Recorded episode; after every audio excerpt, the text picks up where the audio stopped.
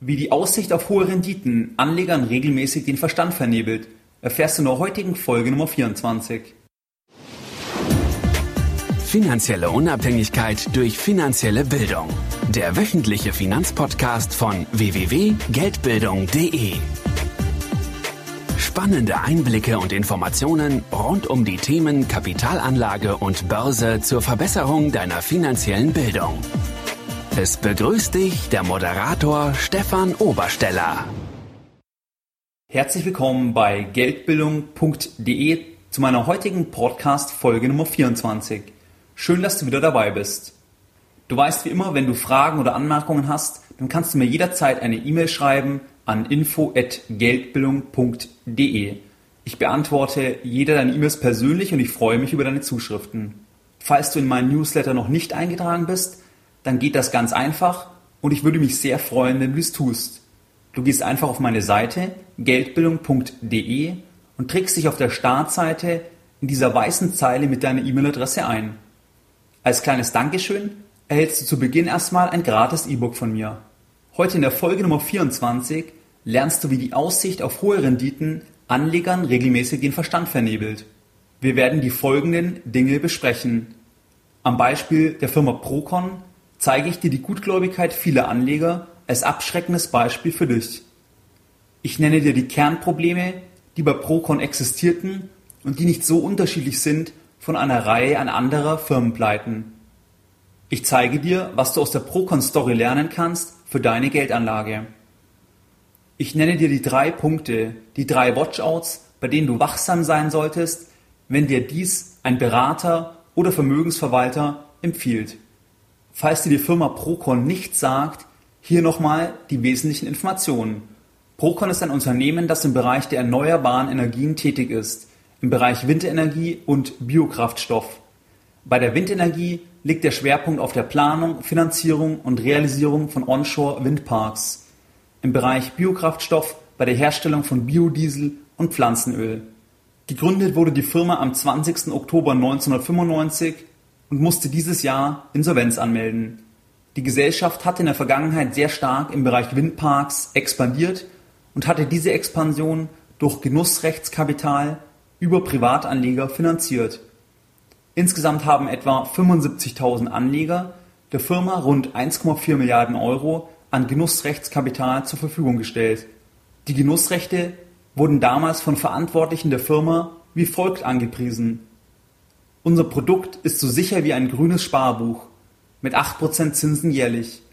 Eine Mischung aus Sparbuch und Festgeldkonto. Jetzt fragst du dich vielleicht, was sind Genussrechte? Genussrechte heißt das, ich habe ein Recht auf Genießen? Das hört sich ja gut an. Fast. Wenn du Genussrechte kaufst, dann zahlst du eine Einlage in ein Unternehmen ein und wirst am Vermögen des Unternehmens beteiligt. Macht das Unternehmen Verluste, dann wird das Genussrechtskapital zur Deckung der Verluste herangezogen und du hast grundsätzlich kein Mitspracherecht in der Firma, wie du das beispielsweise von Aktien her kennst. Bei Genussrechtskapital handelt es sich ferner um nachrangiges Kapital.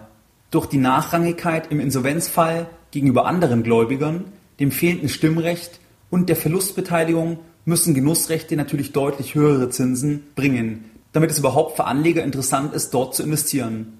Findest du, Genussrechte sind vom Risiko her jetzt wie ein grünes Sparbuch? Die Genussrechte von Procon hatten aus meiner Sicht mit einem grünen Sparbuch so viel zu tun, wie Sarah Wagenknecht für die Gesellschaftsform Kapitalismus steht. Was waren jetzt die Kernprobleme bei Procon, fragst du dich vielleicht. Die Kernprobleme waren, dass das Unternehmen die Zinsen nicht erwirtschaften konnte. Die Zinszahlungen waren einfach zu hoch.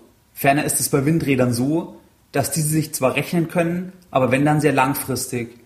Aber Procon hatte diese Finanzierungen oder diese Investitionen mit kurzfristig liquidierbaren Genussrechten finanziert. Langfristige Anlagen, langfristige Investitionen kurzfristig zu finanzieren, ist ein absolutes No-Go und man spricht dabei von fehlender Fristenkonkurrenz. Es ist im Kern das gleiche Problem, was auch schon Banken wie die HAE oder die IKB in Schieflage gebracht hat. Was kannst du aus dem Fall Procon lernen?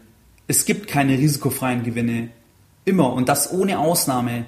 Wenn dir jemand einen hohen Zins verspricht, hat das Risiken.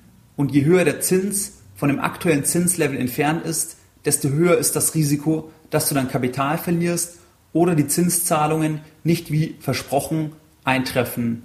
Du solltest immer aufpassen, wenn Kapitalanlagen sehr stark ideologisiert werden oder zu stark über soziale Aspekte wie grüne Geldanlage etc. geworben wird. Nicht, dass man dann zu blind ist für die Risiken, weil man eine gute Sache machen will. Ferner solltest du immer aufpassen, wenn Jahresabschlüsse der Gesellschaft kein Testat haben, das heißt, wenn keine Wirtschaftsprüfungsgesellschaft den Abschluss geprüft hat und bestätigt hat, dass der Jahresabschluss und die Buchführung den gesetzlichen Vorschriften entspricht. Wachsam solltest du auch sein, wenn sehr viel Aufwand für das Einwerben neuer Gelder betrieben wird. Hier solltest du absolut hellhörig werden. So was sind jetzt in der Podcast Folge Nummer 24 deine Lessons learned. Genussrechte sind eine sehr riskante Anlage, deswegen gibt es die Chance auf mehr Zins.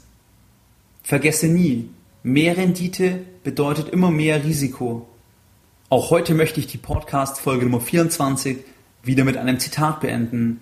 Heute ein Zitat von Napoleon Hill, einem US-amerikanischen Schriftsteller, der ein absolutes Spitzenbuch geschrieben hat, welches sich seit dem Erscheinen im Jahr 1937 bis heute über 60 Millionen Mal verkauft hat.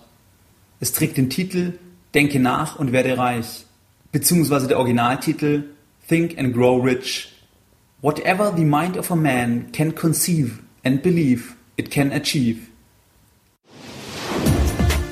Mehr Informationen zum Thema finanzielle Bildung auf dem Weg zu deiner finanziellen Unabhängigkeit findest du unter www.geldbildung.de.